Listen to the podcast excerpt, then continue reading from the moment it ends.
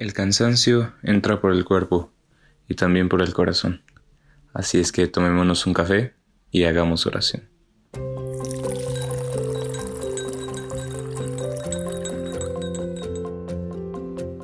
Hola, ¿qué tal? Qué gusto estar aquí contigo. Buenos días, buenas tardes o buenas noches. Eh, bienvenido a este cafecito espiritual. Eh, espero que hayas escuchado al menos algún otro de los episodios que hemos subido de, este bello podcast. Si no, te invito a que lo hagas y pues bueno, esta mañana o esta tarde o esta noche en que me estás escuchando, en que estás escuchando esta pequeña reflexión, esta pequeña, este pequeño pedazo de oración, eh, espero que estés dispuesto a la reflexión porque creo que muchas veces Casi cualquier cosa nos puede dar una lección de vida grandísima. Dios puede estar casi en cualquier lado y solamente depende de nosotros de qué tanto estamos abiertos a aprenderle a algo. Ejemplo de esto es justamente lo que te voy a compartir este día. Mi mamá eh, muchas veces es eh, vehículo de Dios en mi vida y se esfuerza mucho por serlo, ciertamente, se esfuerza mucho y a ella le gusta mucho eh, mandar indirectas y escribir frases, ambas cosas. Y pues es muy buena haciendo las dos juntas.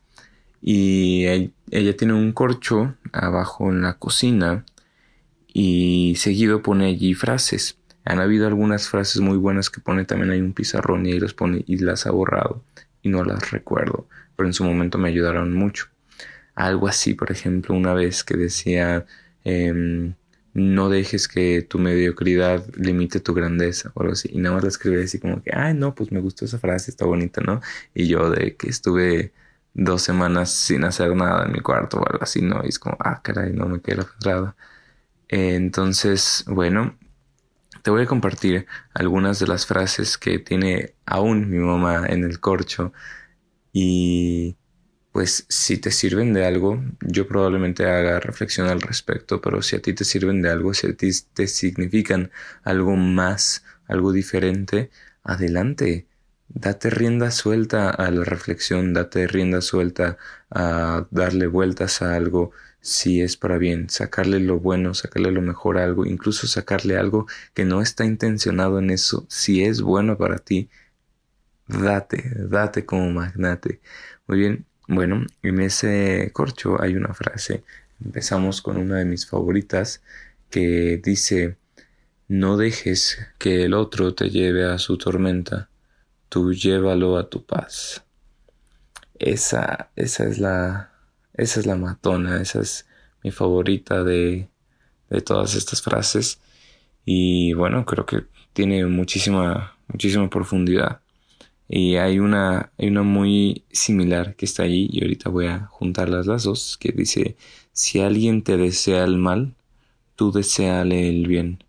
Cada quien ofrece lo que tiene. no, mi mamá no se anda con cosas a medias. No creo que ninguna de estas sea frase suya. Algunas sí pone de quién son. Pero, híjole, esto, esto es bien interesante porque justamente creo que tiene muchísima verdad eh, estas, estas dos frases que no son lo mismo, ciertamente no son lo mismo, pero van muy de la mano. Y, y pues todos tenemos, por así decirlo, así como, no quiero hacer como la metáfora del yin y el yang, pero todos tenemos bien y mal dentro. Todos tenemos una lucha interna grande o pequeña de ajá, hacer lo que nos conviene en el momento, de como mencionábamos anteriormente en el podcast de, Santo Chismecito en, el, en uno de los episodios del de Montem, de sacrificar lo eterno por lo inmediato, ¿no? De esta lucha de hacer, irse por lo fácil, esta lucha de irse por primero el instinto más que por lo bueno, por lo mejor, ¿no? Ajá, no es que a mí me cuesta mucho trabajo pensar en personas genuinamente malvadas. Por supuesto que seguramente lo hay, pero yo creo que la gran mayoría en realidad no lo son. Y en realidad si alguien hace algo malo, simplemente es porque no lo estaba pensando, porque no tiene la madurez suficiente, porque era un mal momento. Entonces, creo que una manera bellísima de cambiar el mundo y de no quedarse en el es que así es, es pues tú ser diferente. O sea, si la gente es tranza, si la gente es grosera, si la gente es lo que sea malo, no hay que adaptarse a eso, sino pues yo ser diferente. ¿Por qué? Porque si todos nos tratamos mal, ¿no? Si todos te tratan mal y tú tratas mal también a todos, pues todos nos vamos a acabar tratando mal. Rompe el ciclo. Si alguien te desea el mal, tú deseale el bien. Cada quien ofrece lo que tiene. Entonces, si le ofreces el bien a alguien, tómala. Pues ya, si no tenía nada de bien en su vida y tú le ofreciste tu bien, pues ya lo dejas al menos con menos números negativos. Pues a eso tú súmale lo que tú quieras, ¿eh? Si no te sirve nada de lo que yo dije, pero la frase le puedes dar más vueltas, date. Muy bien, hay otra, otra frase aquí un ladito que dice, hay que dar ternura sin blandura y firmeza sin dureza. Y esto ciertamente es como ah, una, una de las partes más em, difíciles porque es como una, una, una finura muy específica eh, en el proceso de la madurez, ¿no? De llegar exactamente a dónde puedo ser justamente firme sin ser duro, sin ser grosero, sin ser eh, rudo. Y que me hace pensar ciertamente en pues el ejemplo, el mejor ejemplo que tenemos eh, de madurez y del trato amoroso a las otras personas, que es pues justamente Dios. Y esta frase muy popular que dicen que Dios aprieta pero no ahorca, ¿no? Que conoce como justamente exacto el, el nivel que necesitas para ser corregido, para y también el otro lado, ¿no? Ternura sin blandura, ¿no? Sabe, sabe ser amoroso sin que lo traigas, pues, de, su esclavo, ¿no? tampoco Dios no es nuestro esclavo, ¿no? Y sabe ser misericordioso y sabe ser bueno y sabe, eh, ah, justo ser, pues, Él sin que, sin que sea tu, pues sí, tu genio de la lámpara, tampoco, tampoco es eso. Entonces también nosotros aprender a encontrar ese, ese, punto. Y bueno, vamos con la siguiente frase.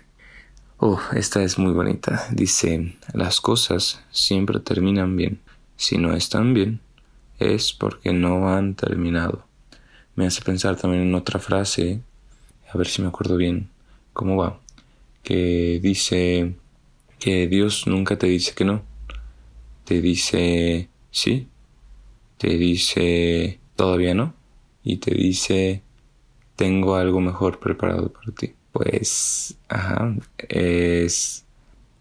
A mí me causa como un poquito de conflicto en esto de que hay que es el destino y que si hay algo preparado para ti y que si el libre albedrío, ¿no? Pero creo que ciertamente hay, hay mucha belleza en esto, eh, como el pensar en, en el final de todos los procesos, que siempre si buscas que siempre todo te sume, que incluso aprender de los errores, que incluso eh, aprovechar el sufrimiento para trascenderlo, incluso cosas como hasta la muerte, ¿no? Si has estado en algún proceso de duelo y lo has superado de una manera madura, si has llevado un acompañamiento profesional con un tanatólogo o algo así, te habrás dado cuenta que, que al final el chiste, incluso en las cosas malas, está en trascenderlo, en esta trascendencia, que es incluso algo, algo que nos enseña Jesús, a no evitar el sufrimiento, sino a darle sentido. Y entonces buscar la manera de encontrar el bien al final, incluso en los caminos más oscuros, incluso en los momentos más difíciles. Eh, me gustaría terminar finalmente con esta frase muy bonita que dice, florece donde estás sembrado. Así de bonito, así de fácil.